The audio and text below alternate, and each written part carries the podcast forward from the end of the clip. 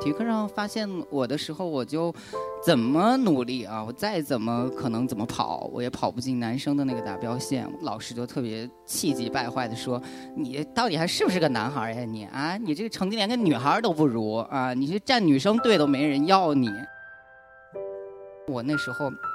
非常非常的自卑，我走路的时候永远都是贴着墙根走的。家中的一位女性的长辈大吼一声：“你这样一个男孩子像一个女孩子走在这个路上，你丢不丢脸啊？你丢不丢我们家长的脸？”那个时候，我去买了一双黑色的高跟鞋。我觉得它对我来说是一个爆发性的报复。所有的人都在这个二元的世界里受到了种种种种的束缚，而我的双脚几乎是血肉模糊。我走出每一步都异常的艰难，但我觉得那一刻，我终于是我自己。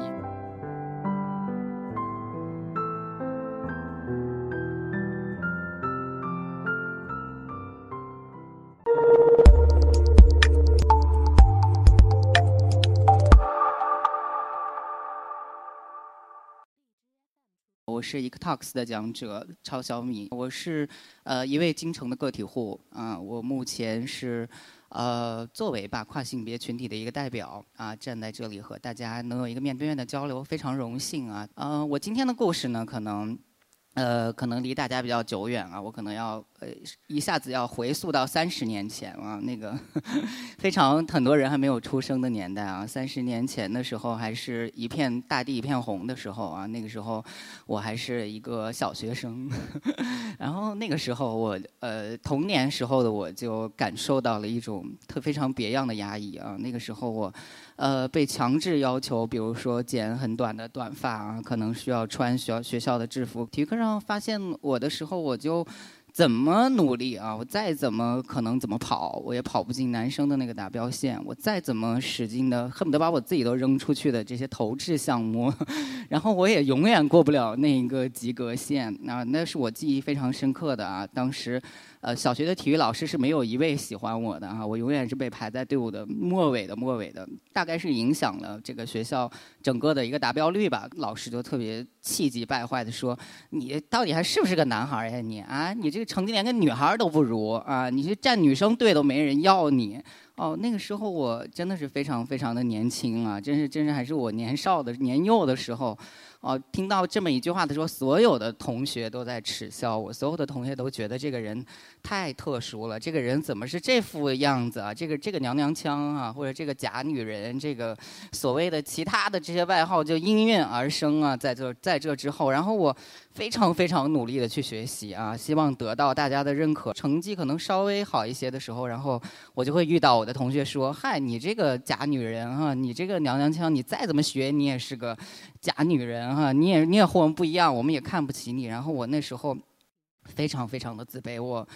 走路的时候永远都是贴着墙根走的，从来没有说敢大摇大摆的走在这个路上啊，就永远是这个摇摇扭扭的或者小细碎步的一个方法，在这个路上走，然后非常害怕被被所有的人发现。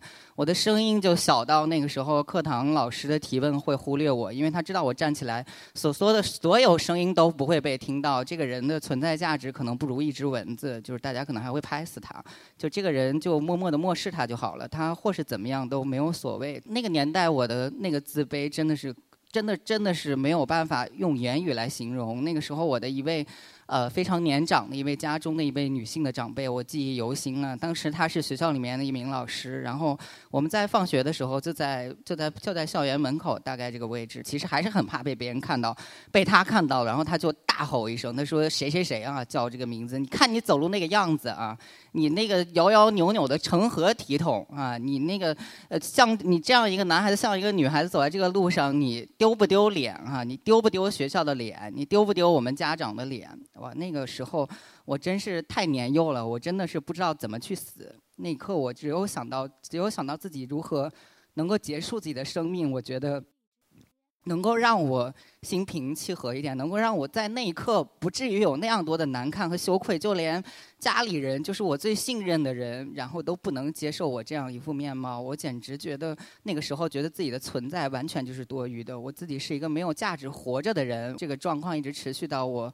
都成年之后了，这个事情已经逼到我无法再不对自己做出一丝改变。我觉得那个时候一定会崩溃，或者一定我会选择结束结束自己的生命。那个时候是在我二十五岁的时候，那个时候我遇到了一个男孩子，我。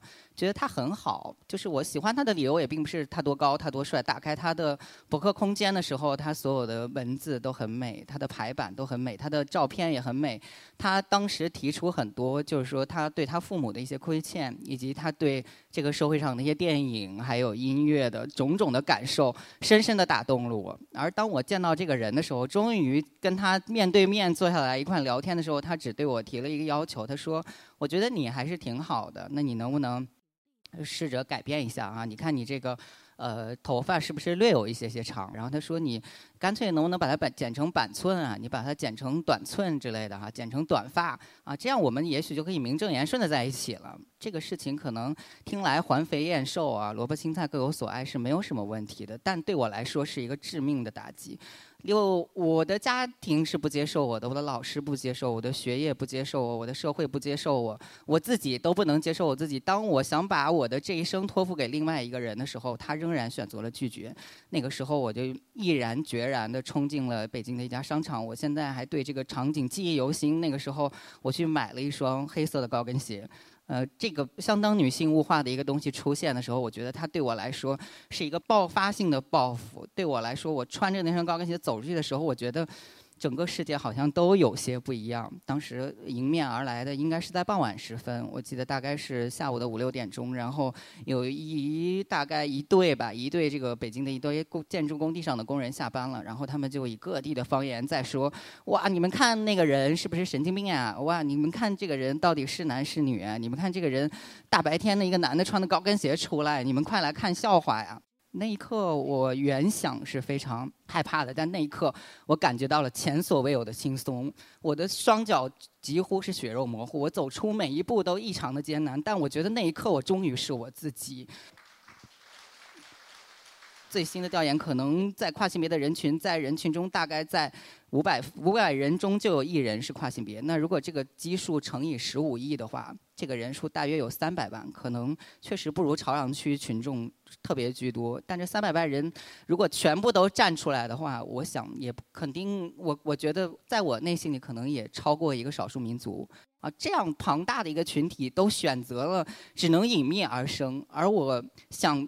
迫切地站在这个阳光下证明我自己的存在感的时候，却遭到了无数的批驳，或者浑身上下没有一处是舒服的。那从这之后，我觉得我更要坚持这样做。我如果不坚持的话，我可能我自己这空带这一身的躯壳，我的那一双高跟鞋的模糊的血肉就全部都白费。我二十几年压抑的人生，可能还要继续更压抑。我静待这里，跟与这些。身上对跨性别者有诸多歧视和误解的人，我会与你们战斗到底，用我最后一丝力量，最后消除这个世界永远对跨性别群体，给他们三百万人一个生存的可能。那究竟是不是二元性别带给我们过多的束缚？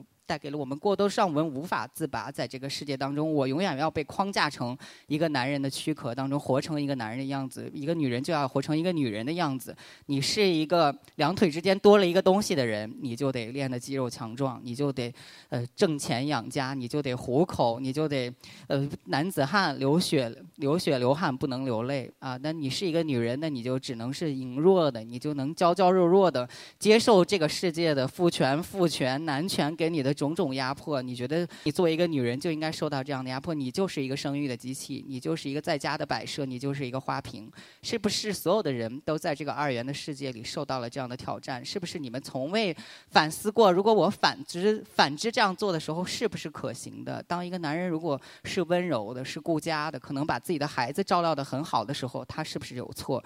当一个女人能够举起很重重量的时候，她可能练出自己的腹肌的时候，她可能能保护自己的孩子，保护她自。自己所爱的人的时候，他在这个社会取定了取得了一定社会地位，能够赚钱养家的时候，是不是还有很多人在背后骂他？是不是这个女人出了什么问题？她干嘛要练得和男人一样强壮？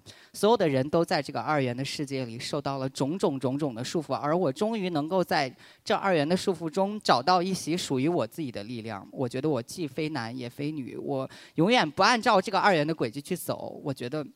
我依然能够活得很好，依然能够活得很健康，依然能够活得很开心，也依然能够能像现在一样，能跟大家分享一些我的喜怒哀乐。我觉得这个世界给了我诸多的美好，而并不是那些阴暗的日子能够伴我一生。啊，我在话题的最后要对大家进行一些些倡导，希望大家日后能够在见到跨性别的朋友的时候，能对他们尽量的友善，能够按照他们喜欢的人称代词，按照他们喜欢的被对待的方式去对待他们，那样的。时候，他们会感觉非常的快乐，他们会感觉没有被这个世界所遗弃。当你遇到了一个跨性别的朋友，看出来他是一名跨性别的朋友的时候，也请你不要轻易去点破他心中的那个秘密。可能这个秘密在他心中被保存的很好，他不希望被别人看到。当你揭穿的时候，他也许非常的脆弱，他可能在那一刻可能会有所爆发。我们能够如果创造一个更加友善、自由的空间，或者更开放、多元的社会，对，其实对我们每一个人都是有益处的。这个。社会这个生物